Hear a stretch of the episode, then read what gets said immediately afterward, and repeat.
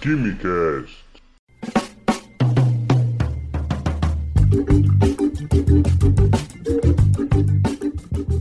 Alô, gênios, apreciadores de Química e Ciências do meu Brasil. Senhoras e senhores, sejam bem-vindos a mais um Quimicast. Eu sou Vinícius, químico e professor.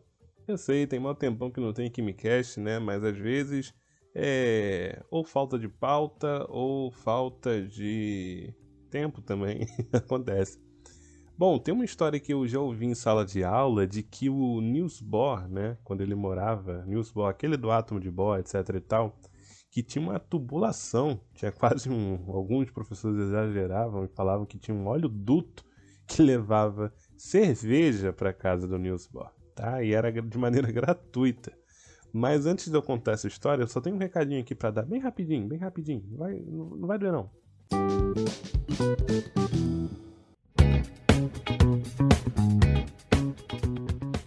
Passando para lembrar vocês, sempre importante lembrar que o KimiCast está disponível em diversas plataformas de podcast e também no YouTube, tá? Para você ouvir no seu local favorito: Spotify, Deezer, Apple Podcast, Google Podcast, no YouTube Music e por aí vai, tá? E também não custa nada lembrar para você também enviar esse podcast para um amigo. E assim a gente aumenta a nossa podosfera e essas histórias sobre química, o conhecimento de química acaba chegando a mais pessoas, tá certo? Tô contando com vocês. E o segundo recado é que você pode enviar suas dúvidas, você pode acrescentar alguma coisa, alguma experiência que você tenha vivido relacionado a um tema de algum episódio. Você pode apontar aquela canelada, corrigir alguma informação dada por aqui, é sempre bom, e até mesmo sugerir temas para o KimiCast. Tudo isso é só mandar um e-mail no oquimicast.gmail.com, coloca como assunto recados do KimiCast e aponta o episódio ao qual você está se referindo. Que a gente vai ler o seu e-mail no ar.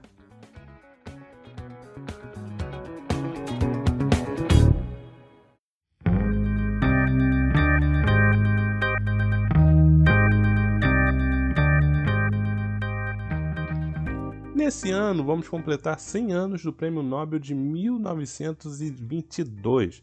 Quem estava ganhando Nobel nessa época? Bom, vamos pensar na química, né? Puxando a sardinha. Foi o físico e químico britânico Francis William Aston. Abre aspas, pela descoberta, utilizando seu espectrômetro de massa, de isótopos num grande número de elementos não radioativos e pelo enunciado da regra do número inteiro. Fecha aspas. Essas aspas sempre acreditando aqui ao site do Nobel Prize. Bom, é, o pessoal da cromatografia aí, né, que sem espectrometria de massas não vive, mas ninguém comenta do Francis Aston, é inacreditável. Eu fiz uma disciplina de pós sobre cromatografia, mesmo sabendo que não ia usar em nada para o projeto. Acontece, né? A gente só faz pelo conhecimento ou porque tem que fazer matéria. E aí, essa matéria só falava do T-Switch, T-Switch, eu nem sei se pronuncia assim, mas T-Switch lá, que botou os negocinhos, separou, piriri, paroró. Ninguém cita o Francis Aston. Enfim, uh, o Francis Aston, para você ter uma ideia, né, ninguém cita o cara muito, mas ele desenvolveu e melhorou né, um espectrômetro de massas desenvolvido anteriormente pelo Arthur Dempster. Tá? Isso permitiu que o Francis Aston descobrisse 212 isótopos naturais. Tá? Muito grande de informação, não é à toa que ele ganhou o Nobel de Química. Tá? É, mas apesar de ser Quimicast, o que interessa pra gente no episódio de hoje é o Nobel de Física de 1922, tá? Que foi dado ao Niels Bohr. Abre aspas novamente, referenciando com o Nobel Prize é, pelos seus serviços na investigação da estrutura do átomo e da radiação que emana deles, fecha aspas. Bom, o modelo de Bohr é um dos mais interessantes e está presente nos livros didáticos até hoje, nos livros de faculdade, enfim, e ajudam a explicar uma série de fenômenos muito interessantes, como as cores dos fogos de artifício lá do final de ano, das festividades, até os ensaios de chama, né, que a gente realiza muito em laboratório. Bom, essa figura notável dos livros de química, né, do universo da estrutura atômica, tem uma história, uma lenda curiosa. A história de que Bohr recebia litros e litros da famosa cerveja dinamarquesa Carlsberg não sei se não falo dinamarquês, mas Carlsberg não é um nome muito difícil, né? Totalmente de graça, ele recebia essa cerveja de graça, tá? É, e isso vinha através de uma tubulação, tá? Isso aí são os primórdios do refil do fast food, né, minha gente? do open bar dentro de casa ainda por cima. Mas vamos com calma, vamos entender direito como é que essa história sucedeu. O tal do Jacob Jacobsen, Jacob Jacobsen, esse é o nome do fundador da Carlsberg, tá? Era um cara que apoiava e incentivava muito a ciência da Dinamarca. Ele investiu muito na ciência na própria empresa por acreditar que a ciência poderia ajudar a melhorar as técnicas de fabricação e assim obter um produto de excelência para vencer as concorrências. Né? O propósito, apesar de abraçar a ciência, é sempre de vencer os concorrentes. Mas enfim, fora da cervejaria, ele financiava diversos projetos científicos e alguns cientistas, né? pessoa física e pessoas projetos. Bom, um dos cientistas contemplados foi o Bohr. Foi inclusive com a bolsa da Fundação Carlsberg, uma fundação é, criada pelo Jacobsen para o apoio de ciência, de cientistas, das artes e de artistas, que permitiu que Bohr fosse estudar na Inglaterra em 1911 nas universidades de Cambridge e Manchester. Depois de dois anos de estudo, ele volta para a Dinamarca com a cabeça cheia de ideias. Ele se debruça no modelo atômico de Rutherford, tá? o modelo até então concebido, e ele traz também alguns conceitos da mecânica quântica do Planck e ele começa a pensar assim: tem parada errada aqui, mano, não tá certo isso aqui não. E aí ele faz algumas correções, tá?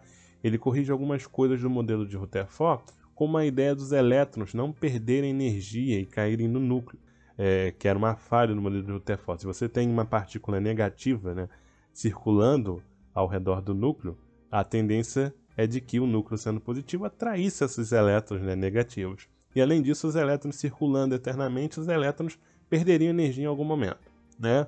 Com os fundamentos do que? Da mecânica é, newtoniana. Não tinha mecânica quântica direito, né? Bem consolidada quando Rutherford lançou esse modelo. Mas enfim, voltando para o Bohr, o átomo ele tem os prótons e os nêutrons ali no núcleo, os elétrons vão descrever o que? Trajetórias estacionárias. O que, que isso significa?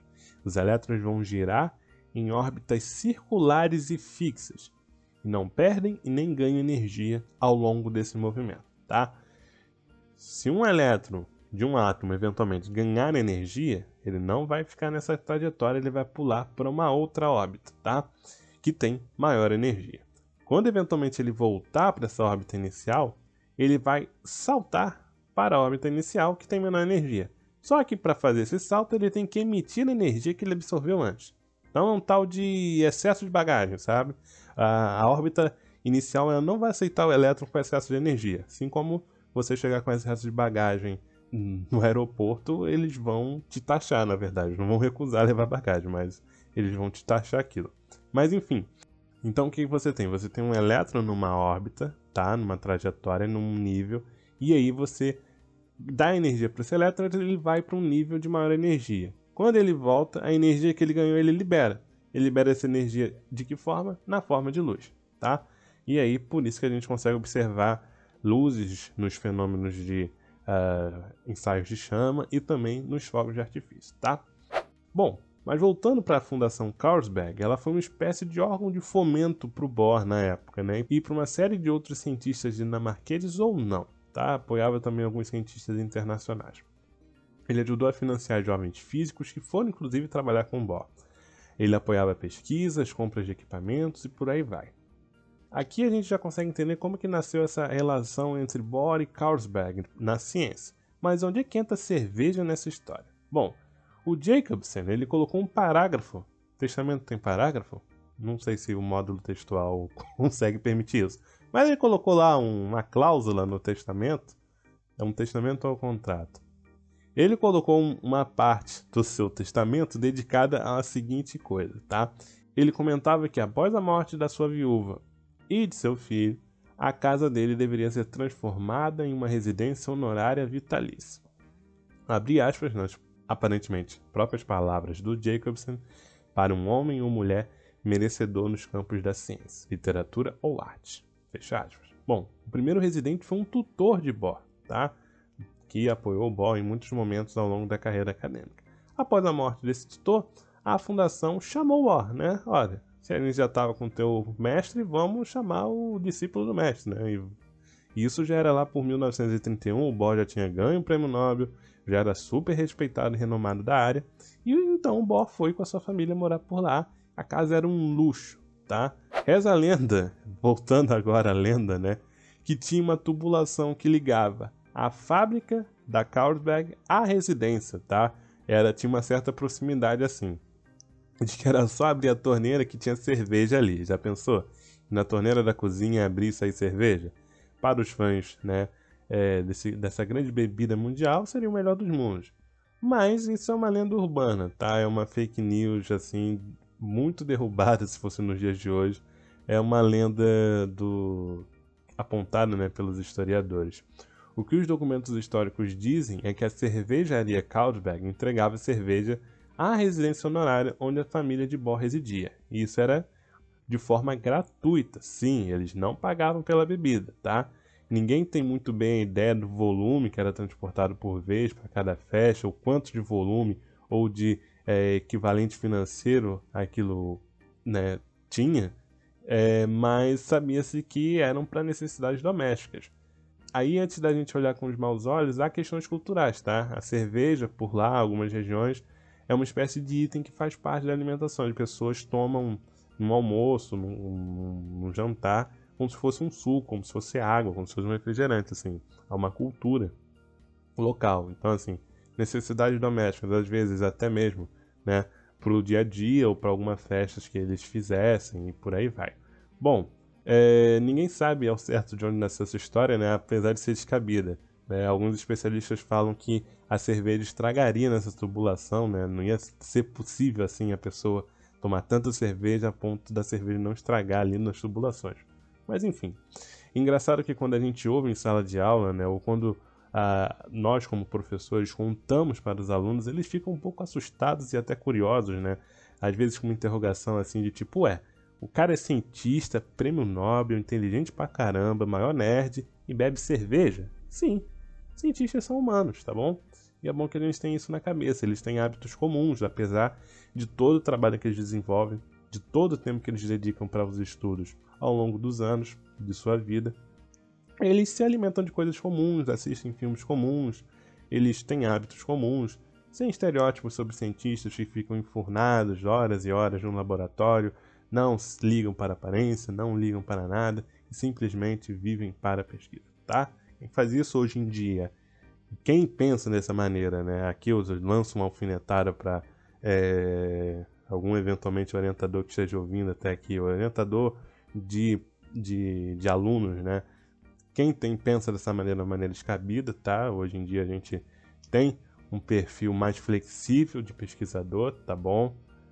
A minha ideia é a seguinte: não está pesquisando a cura de nada, uma vacina tão eficiente para todas as doenças ou coisa do tipo, não está achando a fórmula para a paz mundial? Então, assim, você não precisa aí ficar indo ao laboratório de domingo a domingo. Isso é uma maluquice, tá? Mas, enfim, é, sem estereótipos à parte, a vida de cientista é uma vida comum. A ciência é um trabalho que exige dedicação, concessões e por aí vai. Então, sem estereótipos, tudo bem? Obrigado a você que chegou até aqui. Eu espero que tenham curtido essa história, apesar né, de dela ser mais interessante se a lenda fosse verdade, né? Mas enfim, é isso. Eu desejo a vocês um bom final de semana, um grande abraço a todos e até mais.